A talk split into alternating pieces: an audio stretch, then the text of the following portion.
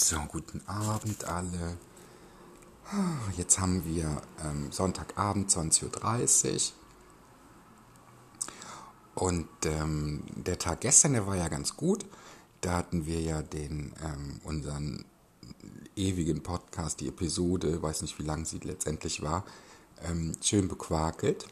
Und ähm, hatten wir ja nochmal so ein paar Details durchgesprochen und ich merkte schon während des Gesprächs, je mehr ich mich damit beschäftige, dass diese Gedanken sich dann auch wieder mehr oder auch darum mehr, ja doch mehr drehten.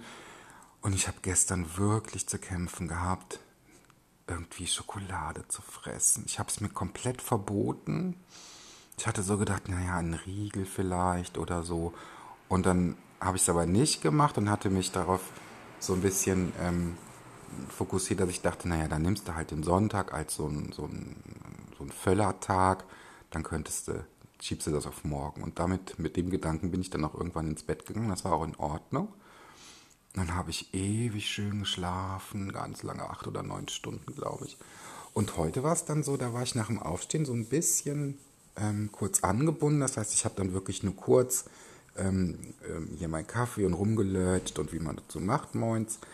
Ähm, und dann bin ich, habe ich mir mein Eibrot gegessen und dann bin ich auch los mit dem Fahrrad in die Stadt und und und. Ja.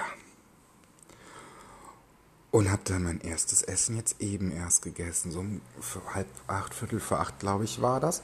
Und das war auch in Ordnung über Tag. Das heißt, ich habe dann ganz viel getrunken und meinen Kaffee und, und, und, und. Ja, und bisher, toi, toi, toi, passt's. Aber der Gedanke Schokolade ist jetzt heute auch wieder sehr stark da. Mal sehen, ähm, ob ich heute mal ein Stückchen esse oder es eher lasse.